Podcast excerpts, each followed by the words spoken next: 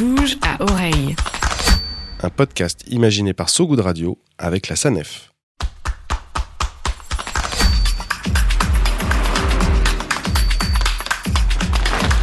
De bouge à oreille. Bouge à oreille. Salut toutes tous, bienvenue sur So Good Radio, la station qui ne vous raconte pas d'histoire, seulement des histoires. Si vous souffrez du train-train quotidien et que vous avez le nez dans le guidon, mais que vous voulez tenir le cap et mettre le pied à l'étrier, vous êtes ici dans la bonne direction. Là où le bruit court, où les solutions tiennent la route, où les secrets de Polichinelle sont partagés en mouvement, de bouge à oreille. Bouge à oreille, c'est un podcast So Radio dédié aux mobilités de demain. Celles qui décarbonent, mutualisent, décélèrent, celles qui frugalisent aussi, verdissent avec deux S et démocratisent. Que vous vous déplaciez à cheval, en montgolfière ou à vélo, un passe Navigo à la main ou les fesses sur le strapontin, Bouge à oreille est un podcast en 8 épisodes que vous vous passerez sous le capot pour comprendre comment mieux bouger demain. Aujourd'hui, on va parler mobilité sociale. Pas celle de l'ascenseur social et du plafond de verre, ne faites pas fausse route ici, celle qui touche aux façons de nous déplacer. Pour l'illustrer, commençons par un chiffre. 13 millions. 13 millions, c'est le nombre de Français précaires en matière de mobilité, qui galèrent à voir leur famille, leurs amis, à trouver un boulot, garder l'autonomie malgré leur âge, malgré leur handicap aussi. La plupart n'ont pas ou plus de voiture, aucun transport en commun à dispo, pas d'infrastructure pour faire du vélo ou pour pédaler. Ils sont donc dans l'angle mort de la précarité. Bouge oreille. Heureusement, mon invité a su frayer un chemin à ces précaires du mouvement. Elle dirige depuis 17 ans une association qui accompagne chaque année dont des milliers de personnes dans leurs déplacements. Cet asso, c'est WeMove. Et mon invité, c'est Florence Gilbert, sa directrice générale. Salut Florence. Salut. Merci d'être venue jusqu'à nous. On est content de te recevoir ici, en bonne santé, après un Covid ou peut-être pas d'ailleurs, qui t'a cloué au lit pendant un moment. Exactement. Je suis ravie d'être avec vous aujourd'hui. Ça va mieux en mal- bonne santé. malgré une voix encore légèrement rouée, euh, ce que tu me disais. Exactement. Av- avant de, rentrer dans, le vif du sujet, et pour éviter donc toute confusion comme euh, j'essaie de le faire dans l'introduction, est-ce que tu peux nous définir simplement ce que c'est que la mobilité sociale du point de vue de WeMove? Hors question de méritocratie et d'ascenseur social, comme je le disais. Alors justement, pour éviter en fait euh, le- les incompréhensions, on a appelé ça nous mobilité inclusive. Mobilité inclusive pour dire mobilité pour tous. Euh, jusqu'en euh, jusqu'à il y a pas si longtemps que ça en fait, on parlait de la mobilité surtout des personnes qui se déplacent au quotidien, des travailleurs.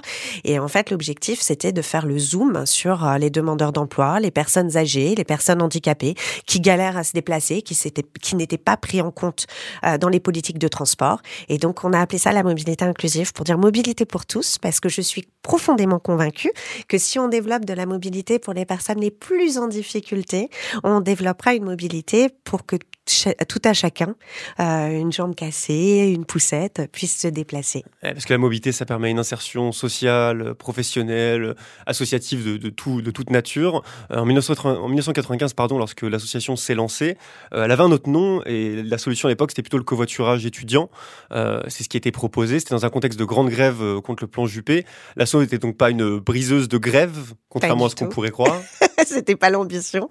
Alors, attends, juste pour revenir sur ce que tu viens de dire, il faut savoir qu'en fait, euh, le premier frein au retour à l'emploi, c'est la mobilité. Hein, donc euh, c'est quand même euh, ce qui a fait qu'on a développé euh, les dispositifs bouger vers l'emploi à la base pour accompagner les demandeurs d'emploi. C'était juste pour rebondir sur ton propos. Oui, Voiture Éco à la base c'est pas du tout une association qui est là pour accompagner les personnes en difficulté. C'est des étudiants à l'université de Nanterre, un peu écolo, qui se disent en fait on va profiter des grèves pour diminuer l'utilisation de la voiture et en tout cas pour partager la voiture. Et donc on se lance effectivement dans le covoiturage. Et en- quand on se lance dans le covoiturage pendant les grèves, on a nos petites pancartes, on est présent et ça fonctionne. Euh, Vous étiez des covoitureurs grévistes euh, à cette époque. on permettait quand même malgré tout d'aller euh, à l'université euh, et aux salariés de pouvoir se déplacer et de pouvoir continuer à avoir une vie un peu normale. Ça a duré un mois, donc au bout d'un moment, on avait quand même envie de bouger. Passer le fait de se dire cool, on reste à la maison, on avait un peu envie de bouger et donc ça nous a permis de pouvoir le faire. À la fin des grèves, en revanche, ça s'arrête le covoiturage. Et là, on se dit mais pourquoi? Et en fait, on fait le lien en se disant que le fait qu'on ait été présent nous a permis euh, de mettre en relation les gens, de les mettre en confiance. Et donc, c'est comme ça que le covoiturage a, a fonctionné. Et donc, on crée Voiture Éco sur ce concept en 98. Ouais, mais le covoiturage n'est pas, n'est pas devenu pardon, votre idée phare euh, dans, euh, dans l'association WeMove, même si ça, fait- ça en fait partie. Euh, C'était une idée qui était de toute façon qui était déjà assez connue euh, en France et ailleurs. Et l'idée, c'est plutôt chez WeMove d'avoir un diagnostic qui est personnalisé, un test de mobilité, on va y revenir, qui permet d'établir le profil et les besoins d'une personne qui est précaire dans ses déplacements, grosso modo. Qu'est-ce que c'est et pourquoi ça change tout en matière d'insertion, ce test de mobilité? Je suis, je suis obligée de remettre un petit peu quand même d'histoire là-dedans parce que euh, en, en 98, quand, on- quand on développe euh, voiture éco et le covoiturage, le covoiturage, on n'en entend pas parler. Euh, Aujourd'hui, c'est notre quotidien, autopartage, covoiturage, vélo partagé. Mais à cette époque-là, c'est pas hippie, du tout le cas. Donc, on est quand même précurseur quand on développe le covoiturage. Les premières plateformes de, de, de covoiturage type Blablacar, qui n'avaient euh, qui avait pas le même nom à l'époque, je crois que c'était covoiturage.com, c'était c'était tout nouveau. Donc, nous, en fait, on se crée au moment des plateformes, mais en se, en se différenciant par cet accompagnement humain. Et donc, effectivement, très vite, on va voir que le covoiturage accompagné, ça fonctionne. On a 14% de covoiturage à l'Université de Nanterre en 2001. Et là, effectivement, on prend la décision de se dire, le covoiturage, c'est un mode de transport. Mais en fonction de vos déplacements, vous pouvez avoir besoin d'autres modes de, de transport. Et donc, on va créer des plateformes de mobilité. C'est un hub de mobilité avec toutes les solutions que vous avez sur le territoire, mais avec un accompagnement et comme tu le disais très justement, un diagnostic qui permet de comprendre qui est la personne, qui- quelles sont ses difficultés et de pouvoir mettre en place un parcours pour l'accompagner dans une mobilité plus durable et plus autonome. Et ce qui est intéressant avec ce test de mobilité, c'est qu'il s'est très longtemps fait essentiellement à domicile, euh, notamment, mais pas que pour les personnes âgées ou par exemple en situation de handicap. Euh, ça permet, j'imagine, de maintenir du lien avec ces, personnes qui sont parfois isolées, euh, de réduire la fracture numérique pour celles qui ne maîtrisent pas euh, outils euh, contemporains et de redonner aussi de l'autonomie. Tout à fait. Le, le test est généralement fait de toute façon en physique avec les personnes. Par contre, c'est vrai qu'on a des demandeurs d'emploi qui sont tout à fait agiles avec le numérique et donc notre test est aussi accessible sur euh, leur espace. Euh, pour qu'ils puissent le faire de manière autonome. Mais par contre, évidemment, on accompagne cette fracture numérique et ça peut être euh, un sujet. euh, Je suis tombé, D'accompagnement. je suis tombé justement sur un témoignage euh, assez adorable d'un d'un vieux monsieur qui a appris à gérer euh, justement les situations d'urgence dans la rue. En tant que personne vulnérable, on peut vite avoir peur euh, de se prendre des passants, une voiture, un vélo. Euh, et grâce à une de vos interventions, visiblement, il a réussi à avoir ce courage de marcher de nouveau sur le trottoir. Est-ce que tu as d'autres exemples en tête qui t'ont marqué euh, Alors là, c'est intéressant hein, le message dont, dont tu parles parce que c'est très fréquent en fait que les personnes âgées ne sortent plus, alors soit pas- soit n'utilisent plus la marche, soit n'utilisent plus les transports en commun parce qu'effectivement ils ont l'impression d'être exclus de la, ville. Donc l'objectif c'est de les ramener dans la ville et de prendre en compte nos failles euh, et donc de prendre le temps et donc euh, d'anticiper les risques en fait qu'il peut y avoir. Donc ça, effectivement c'est une grande partie euh, du travail de l'association. Puis à côté de ça, bah, je, je sais pas, je pense à, une dame qu'on a accompagnée il y a pas très longtemps, euh, qui a quatre enfants et euh, qui, pour pouvoir aller au travail, en fait, avait euh, le temps de déposer les enfants, une heure de marche pour pouvoir aller au boulot. Donc euh, t'imagines une journée de travail complète, quatre enfants à déposer, euh, une heure de marche le matin, une, heure de marche le soir. Et en fait, en échangeant avec son pôle emploi, elle- on lui a dit, bah écoute, tu devrais aller voir WeMove parce qu'elle avait peur de pas pouvoir conserver hein, son emploi, hein, parce qu'une heure de marche le matin, une heure de marche le soir, quand il y a les devoirs et tout ça, ça passait difficilement. ah, C'est une grosse charge Euh, domestique, familiale exactement. Donc euh, Et sportive. Exactement. Et donc en fait, on lui a fait, on lui a appris à faire du vélo parce qu'il faut savoir qu'en fait en France, tout le monde ne sait pas faire du vélo et surtout euh, des femmes euh, d'un certain âge. Donc on l'a remis au vélo et elle fait aujourd'hui du VAE. Elle dépose euh, ses enfants parce qu'ils ont chacun un vélo et la petite, elle est derrière sur et le porte-bagages et donc elle a pu conserver son emploi et elle a pu refaire du sport et avoir un moment aussi convivial avec ses enfants, ce qui est plutôt agréable. Donc ça fait partie des belles histoires euh, ouais. que l'on a tous les jours chez WeMove. Et tu parlais euh, au début du, euh, de l'émission justement de, de ce frein à l'emploi que peut constituer la mobilité. Côté job, vous avez un baromètre selon lequel il y a un Français sur quatre qui a déjà refusé un emploi pour une forme, un emploi ou une formation pardon à cause d'un problème de mobilité justement. C'est quoi les freins les plus communs Et j'imagine que la voiture individuelle a beaucoup à jouer là-dedans? Évidemment, dans une société où on est euh, tous euh, dépendants à la voiture et que tout a été construit euh, par rapport à la voiture, hein, il y a 86% des gens qui se déplacent en voiture aujourd'hui en France. Hein. donc évidemment, le premier frein, en fait, oui, alors ça c'est le deuxième sujet, le, le, le, sujet environnemental. Mais là, on est sur le sujet plutôt social. Qu'est-ce qui va faire en fait que tu vas être en difficulté pour te déplacer? Bah, C'est la voiture qui tombe en panne et qui fait que tu peux pas te déplacer, t'as pas de transport en commun à côté de chez toi. Le vélo, si c'est à 40 km et que t'as pas de vélo assistance électrique, bah, c'est impossible. Et donc, quelque part, on va se retrouver dans une impossibilité, en fait, de pouvoir se déplacer. Donc là, il y a véritablement l'urgence, quelque part, de proposer des alternatives à la voiture individuelle. Et donc. Euh, D'autant plus maintenant que le carburant coûte un bras euh, et que ça pousse peut-être à trouver d'autres pistes, d'autres alternatives. On espère, on espère effectivement que ça va permettre de focaliser sur ces solutions alternatives à la voiture individuelle. Euh, on en a besoin de beaucoup, on a besoin surtout d'interconnexion entre euh, les, les, différents modes pour qu'on euh, puisse avoir en fait des pratiques qui soient confortables. Vos accompagnements, il y en a, il y en a un tas, j'en ai noté quelques-uns. Ça peut être une aide financière pour passer le permis en auto-école sociale, acheter ou louer une voiture, un scooter, un vélo électrique à tarif social, comme tu le disais, un garage solidaire, pas très loin de chez soi, apprendre le deux roues en vélo-école. Donc il y a quand même toute une, toute une ribambelle, toute une série de solutions. Est-ce que tu as des exemples de personnes dont ça a changé une partie de la vie? Bah déjà, euh, ce dont on parlait tout à, des personnes dont on parlait tout à l'heure, évidemment, ça change leur vie puisqu'elles redeviennent libres en fait de se déplacer et c'est une vraie liberté, hein, la mobilité. Euh, bah, je reviens quand même. La, la première forme, la première, le premier service que propose WeMove, c'est des formations. On est organisme de formation. On a plus de 14 modules de formation qui est même se situer en fait dans une ville euh, et donc on va permettre le retour à l'emploi pour 60% des gens à qui on permet le retour à l'emploi, c'est grâce aux formations euh, chez WeMove, plus que par rapport aux solutions. Après, on va former à revenir dans les transports en commun.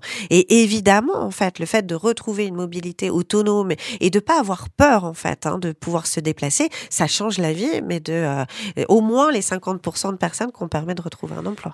Donc il y a de la formation, il y a aussi de l'aide à, l'équipement. Tout à fait. Euh, donc une dimension pédagogique, une dimension Des aides d'accompagnement financier avec le microcrédit euh, et effectivement de la mise à disposition de matériel, donc vélo, vélo assistance électrique. On est vraiment dans une démarche durable. Hein. on a toujours notre objectif, c'est d'accompagner vers une mobilité autonome, mais vers une mobilité durable. Et on a euh, finalisé euh, notre appel à, projet euh, pro, C2E qui nous a permis de montrer qu'on avait 33% d'économie d'énergie après un accompagnement de l'association. Donc on est vraiment dans une démarche de retour à l'emploi, plus de 50% de retour à l'emploi après notre accompagnement et avec 33% d'économie d'énergie. On fait toujours très attention à l'impact de notre association. On veut de la qualité dans nos accompagnements euh, pour permettre justement euh, que ça soit fluide, que ça soit pérenne ce type de mobilité et qu'on puisse continuer euh, dans le temps à permettre au maximum de personnes d'aller vers cette mobilité-là. Et vu les difficultés à recruter dans certaines zones, est-ce que c'est pas aussi aux employeurs de proposer des solutions de mobilité? Évidemment. Évidemment, mais ça, ça, va dans le forfait mobilité durable déjà, premièrement. Hein, il y a quand même des évolutions à cet endroit-là. Et puis, moi, je suis persuadée que les plateformes de mobilité de l'association, elles ne doivent pas seulement être dédiées aux demandeurs d'emploi, mais elles doivent être également dédiées à d'autres types de publics. Donc, on a parlé des personnes âgées, mais évidemment euh, des salariés, euh, pourquoi pas même des employeurs et, euh, et de l'ensemble de la population, puisqu'on a besoin d'être accompagné dans notre mobilité pour changer de pratique. Et ça devient urgent vu la transition énergétique qu'on doit réaliser euh, dans notre mobilité. Bouge à oreille. La mobilité sociale, elle peut aussi avoir une dimension culturelle, créative, et c'est ce que va nous expliquer Antoine Guillaumin. Il est fondateur de Tsuvo, c'est un studio d'enregistrement mobile qui sillonne le pays à la recherche d'artistes en herbe qui voudraient enregistrer leurs textes, composer du son. Salut Antoine. Salut. Ça va? Ouais, ça va et toi? Bah écoute, ouais, ravi de t'avoir euh, au micro, à distance. Euh, avec Florence euh, de WeMove, on a beaucoup parlé mobilité sociale dans une première partie, pour retrouver un boulot, par exemple. Toi, avec ta caravane aménagée en studio, tu sillonnes une partie du pays pour aller à la rencontre de publics qui n'ont pas toujours accès à des équipements culturels. C'est quoi le genre de profil que tu rencontres et c'est quoi les activités que tu proposes? Euh, alors on rencontre vraiment euh, des profils hyper variés, euh, des âges très différents de 6 à 75 ans. autant des jeunes dans les quartiers dans lesquels on intervient qui traînent en bas du bâtiment tout simplement. Et, en bas du bloc En bas du bloc, ouais. Et, et aussi des, des, gens qui ont entendu parler de nous, qui ont entendu qu'on venait en fait dans leur ville et qui font le déplacement pour venir nous rencontrer. Et nous ce qu'on propose donc c'est des ateliers d'écriture, de prod et d'enregistrement et de photos aussi. D'accord. Et donc c'est pas que des artistes en herbe. Bon, euh, contrairement à ce que je disais en intro, il y a aussi des gens simplement qui veulent, euh, voilà, euh, tester le micro, peut-être juste balancer quelques quelques phrases, faire des blagues avec leurs potes. Ouais, carrément. hein. L'idée, c'est vraiment qu'on est ouvert à tout le monde. Il n'y a pas de limite de- d'amateurisme ou pas. Enfin, en fait, tu peux venir tout simplement dire Ah, mais moi, j'ai jamais écrit, j'ai jamais fait de prod ou quoi, et dire Bah, n'y a pas de problème. Nous, on t'accueille dans les ateliers, et puis à la fin de la journée, tu repars avec un morceau, même si tu n'as jamais composé quoi que ce soit, n'y a pas de problème. Et du coup, ça peut être des ateliers d'écriture, des petits ateliers pour faire un petit peu de production musicale, pour enregistrer quelques quelques textes. Ouais, carrément. L'idée, c'est un peu de faire le tour des ateliers dans la journée. Si tu passes la journée avec nous, bah, on va te mettre avec euh, Pearline et Marius qui vont faire les ateliers d'écriture avec toi. Donc, ils vont t'expliquer un peu les schémas de rime, le rythme, etc. Ensuite, tu vas passer en atelier prod avec Skank. Donc là, il va te montrer sur l'ordinateur comment tu composes une instru et tout. Et puis ensuite, tu vas même pouvoir prendre des photos avec Paul, qui est un photographe professionnel qui va te donner un vrai appareil dans les mains et tu vas faire le tour du quartier, prendre un peu le, le quartier en photo selon ton point de vue. Et ensuite, tu viens dans la caravane avec moi et je t'enregistre euh, sur la prod que tu as composée, le texte que tu as écrit. Ouais, C'est tout un process, ça a l'air, a l'air carré pour, euh, pour une seule caravane. Ouais. Euh, vous vous déplacez du coup en banlieue, mais aussi en, en milieu rural. C'est quoi les principales différences entre, entre ces deux milieux et, et pourquoi c'est intéressant et important de se rendre dans l'un et dans l'autre? Euh, alors à la fois c'est des dynamiques ultra différentes et en même temps il y a quelques simili- similarités euh, dans le sens où euh, ça reste des déserts culturels la plupart du temps, c'est-à-dire que nous on travaille essentiellement dans des quartiers donc en politique de la ville qui sont des quartiers prioritaires où il y a très peu de structures sociales ou alors les structures sont complètement désertées par le public. Et dans les milieux ruraux où on intervient également. Il y a vraiment pas grand-chose pour les jeunes et les moins jeunes hein, mais en termes de culture c'est un peu compliqué. Donc nous on est là un petit peu pour essayer de, de- de pallier à ce manque-là. Ouais, donc vous compensez les, manquements euh, en activité, en équipement culturel euh, euh, des villes ou peut-être même des départements, des régions. Quel effet ça a sur le public quand ils réalisent en ruralité comme en banlieue que voilà pour une fois c'est pas à eux de venir de venir à, vous, mais c'est à vous de venir à eux. Qu'est-ce que c'est quoi le sentiment qu'ils ressentent? Est-ce qu'ils se sentent valorisés? Est-ce que ça crée du partage, de la convivialité? Ouais, tout à fait, tout à fait. Bah, c'est ça, en fait, c'est un projet culturel, mais avant tout, c'est un projet social et hyper humain. Donc, on rencontre vraiment beaucoup de gens, des profils hyper variés. Les réactions sont assez intéressantes hein, quand les gens descendent de chez eux et qu'ils se rendent compte qu'il y a un, un outil créatif comme ça qui est à portée de main. Donc, on a tout type de réactions. Il y en a qui sont un peu intrigués, ils regardent de loin pendant 2-3 heures, puis après, ils se joignent au groupe. Il y en a qui rejoignent directement le process. Et Il y en a qui jaugent la caravane et d'autres qui rentrent euh, les pieds Ouais, dans le plat. c'est ça, carrément. On, a eu- on en a eu un là quand on était dans le sud euh, au mois de juin. On était à Arles, euh, quartier du Trébon, et euh, on le voyait. Il était, il était à l'entrée du hall. Il nous observait depuis, euh, depuis un petit moment. Puis à un moment, il est venu euh, presque agressif. En mode, vous faites quoi en fait là et tout. et on lui a dit, bah viens là, gros, on peut te montrer comment faire une prod, écrire et tout. il a dit, ouais, moi je rappe un peu, mais j'ai jamais enregistré et tout. Donc il a fait une instru. Et puis en fait, il est rentré dans la caravane et il a rappé un texte de genre 9 minutes où il déballait toutes ses tripes de ce qu'il avait vécu ces 20 dernières années. Et, euh, et voilà, il, fait, a- couché, il a couché sa colère sur le texte. Ouais, carrément, carrément. Ça donne un morceau assez incroyable d'ailleurs. On se rend compte du coup qu'il y, a une- voilà, il y a une dimension culturelle, mais qui avant tout est sociale. Et ça, c'est hyper intéressant pour, euh, pour, euh, pour nos- ces questions de mobilité sociale. En tout cas, merci beaucoup Antoine pour, pour tes réponses et ton taf. Et puis, si tu passes euh, à Paris dans le 18e arrondissement, n'hésite pas à nous faire signe. Yes. Voilà, je, je te dis à bientôt. Salut Ciao Romain, merci pour l'invite. De bouge à oreille. Cette idée d'une d'une mobilité inversée, comme le, le présente Antoine très bien, dans les banlieues notamment, euh, c'est un peu ce que vous faites aussi à votre manière avec vos tests de mobilité euh, à domicile. Vous allez vers les gens plutôt qu'ils viennent vers vous, même si c'est pas tout à fait les mêmes dynamiques. Est-ce que cette idée d'aller vers, vers, vers le public plutôt qu'ils viennent vers soi, c'est l'avenir pour lutter contre, contre les pannes de mobilité sociale Alors l'avenir, euh, moi j'ai pas de solution miracle. J'ai pas de solution miracle en fait euh, pour l'avenir. L'objectif, ça va être euh, de combiner. Euh, toutes ces toutes ces différents types de mobilité. Et d'ailleurs euh, on développe là aujourd'hui euh, une expérimentation avec la DGEFP de mobilité rurale pour montrer l'impact sur l'emploi, développer de la mobilité sur les territoires ruraux, des- de la mobilité urbaine, La DGF Faire DGFP venir- étant, le ministère des Tran- de- du Travail, pardon. Euh, et donc, euh, pour les non-connaisseurs. oui, je suis, pas, je suis désolée. Euh, et donc, euh, l'objectif, en fait, c'est d'aller montrer qu'en développant de la mobilité urbaine sur des territoires ruraux, on arrive à, permettre, en fait, du développement euh, économique et euh, du retour à l'emploi. Et donc, dans les solutions qu'on propose, il y a évidemment la mobilité inversée. Faire venir, proposer à à la fois des solutions de mobilité pour permettre euh, directement sur place euh, de pouvoir se déplacer, et puis également euh, bah, tous les services qu'on ne peut pas aller chercher. Mais après, l'objectif, c'est aussi de proposer une mobilité alternative combinée, en fait, qui va permettre de pouvoir, même pour les personnes âgées, de pouvoir refaire de la marche à pied, d'être accompagné dans la marche à pied. L'un n'exclut pas l'autre. Et au contraire, en fait, la combinaison de l'ensemble des modes qu'on va développer et l'aménagement du territoire qu'on va permettre sur ces territoires-là va permettre que l'on puisse euh, se déplacer autrement et de combiner les modes.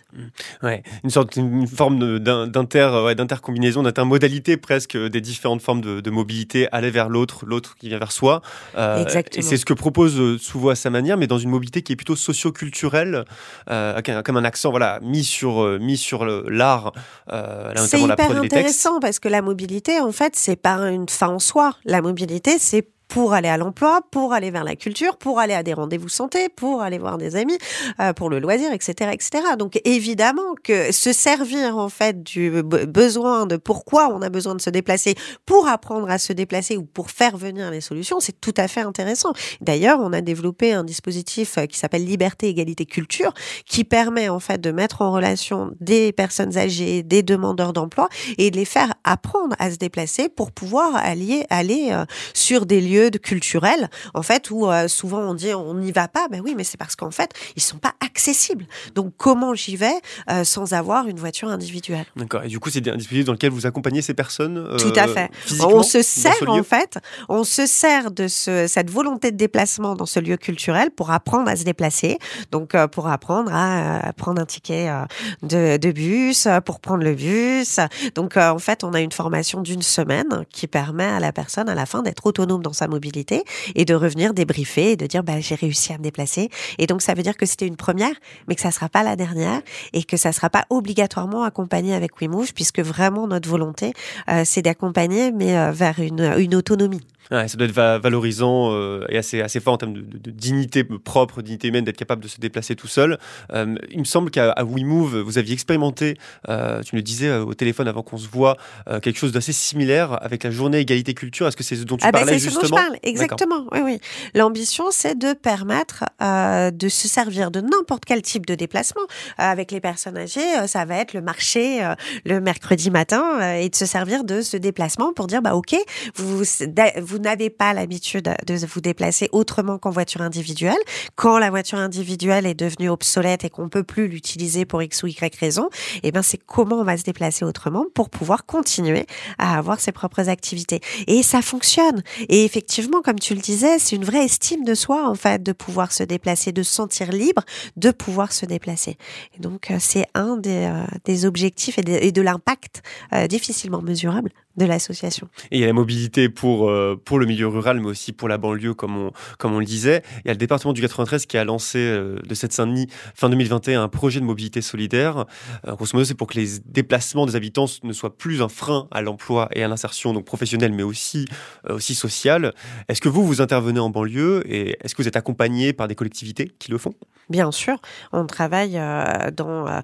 en fait, nous, on a un dispositif qui est régional. Enfin, chaque, chaque dispositif est régional. Et l'objectif, en fait, c'est pas de se limiter euh, à une problématique urbaine ou de quartier politique de la ville ou à une problématique rurale. On voit bien qu'effectivement, les problématiques sont différentes. Euh, on a 42% de retour à l'emploi sur euh, de l'urbain. Pourquoi?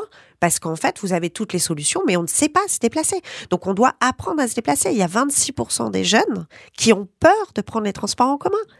J'ai peur d'être en retard, j'ai peur de me perdre, je sais pas où je vais le prendre.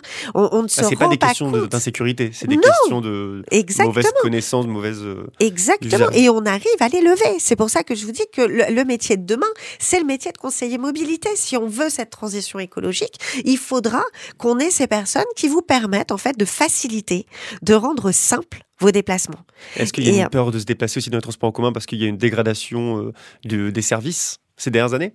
Euh, ce qu'on peut voir dans les baromètres, c'est qu'en fait, ce, ce pourcentage, il évolue pas euh, d'un côté ou de l'autre. Donc euh, la dégradation, elle, a un, impact sur l'inconfort en fait qu'on va pouvoir avoir à se déplacer et qui fait qu'on a plus de mal à faire adhérer en fait à ces transports en commun. En revanche, euh, cette peur dont je vous parle de connaissance et de maîtrise, ça, elle est effective depuis toujours. Il faut absolument qu'on accompagne et plus on aura de personnes dans les transports en commun, que ce soit des personnes âgées, des personnes demandeurs d'emploi, des salariés, et moins on aura euh, cette dégradation dont vous parlez. Et est-ce que tu pourrais me donner un exemple euh, d'un dispositif que vous avez euh, testé en banlieue, justement, peut-être en banlieue parisienne par exemple, ou dans des banlieues de grandes villes? Ah bah Aujourd'hui, on est présent sur 10 régions en France, on a des dispositifs hyper innovants partout. J'avais le sentiment, en fait, ces informations que j'ai glanées ici et là, que c'était davantage dans le milieu rural que dans, ah, que dans les banlieues. Ah, pas du tout. Vraiment, notre intervention, elle, est à 50% dans les quartiers euh, politiques de la ville et, euh, et à 50% ailleurs, dont les territoires ruraux. Aujourd'hui, euh, inter quand vous intervenez dans une plateforme de mobilité, vous allez vraiment avoir des personnes très proches de la plateforme et des personnes très loin. Et tu l'as dit très justement, parfois on est dans l'obligation au début d'aller chez les personnes pour justement leur montrer et les accompagner à comprendre comment fonctionne leur territoire et pouvoir leur permettre de se déplacer euh, avec ce qui existe sur le territoire. L'État et, certaines régions, on en parlait justement, euh, euh, se, désinvestissent pardon, peu à peu de la gestion des transports, en tout cas pour certaines zones. On parlait de la région Île-de-France avant de commencer l'émission, notamment sur la question des lignes ferroviaires secondaires ou la question des transports en commun, je pense notamment au RER. E Est-ce que tu as l'impression que chez WeMove, il y a une forme de substitution à un travail de service public?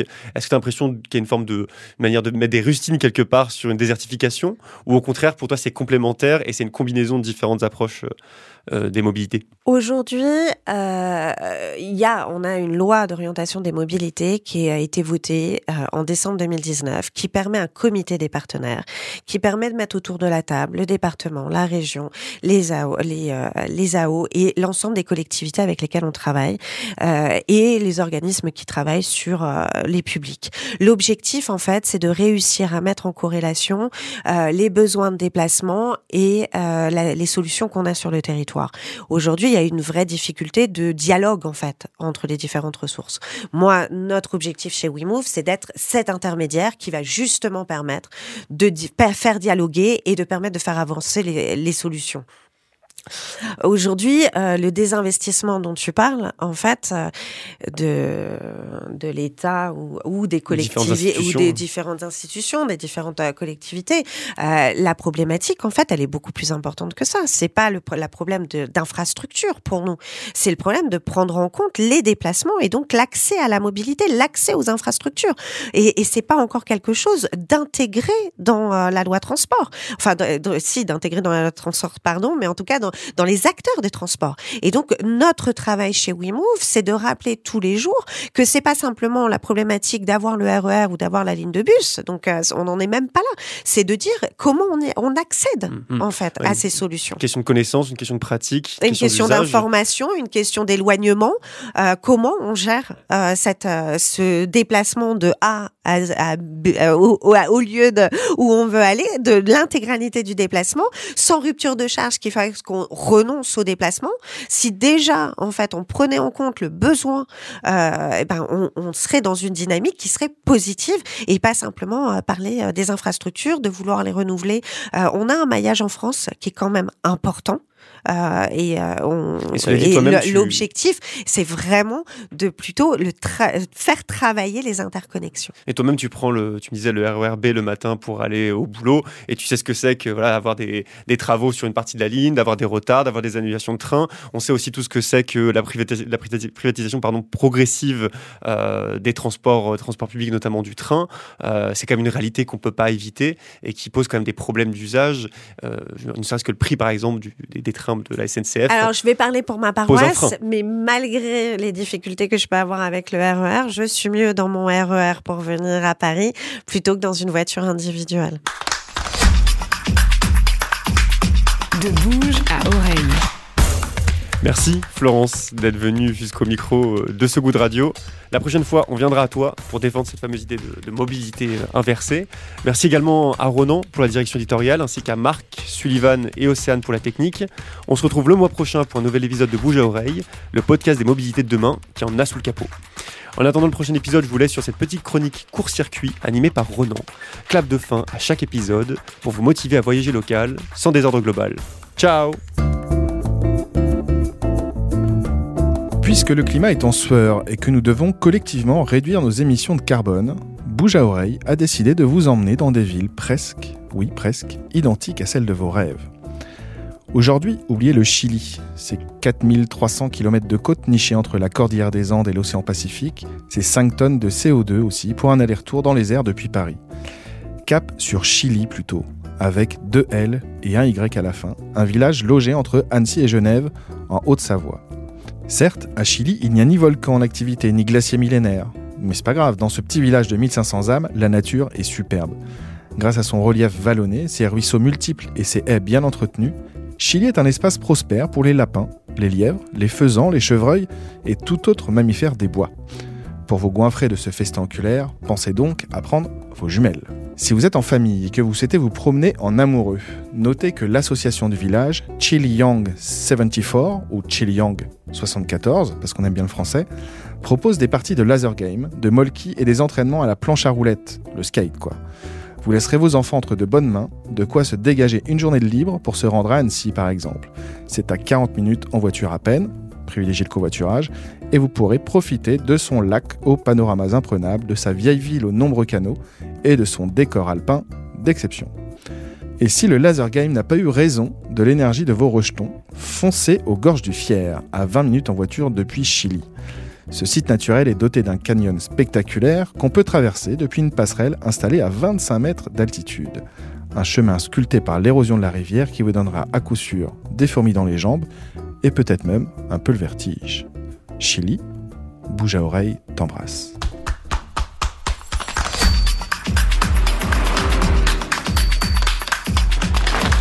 De bouge à oreille. Bouge à oreille. On peut faire tellement plus. Peut-être sauver ce monde. So Good Radio. 10 minutes, pour sauver, le, monde. 10 minutes pour sauver le monde. La quotidienne info de So Good Radio.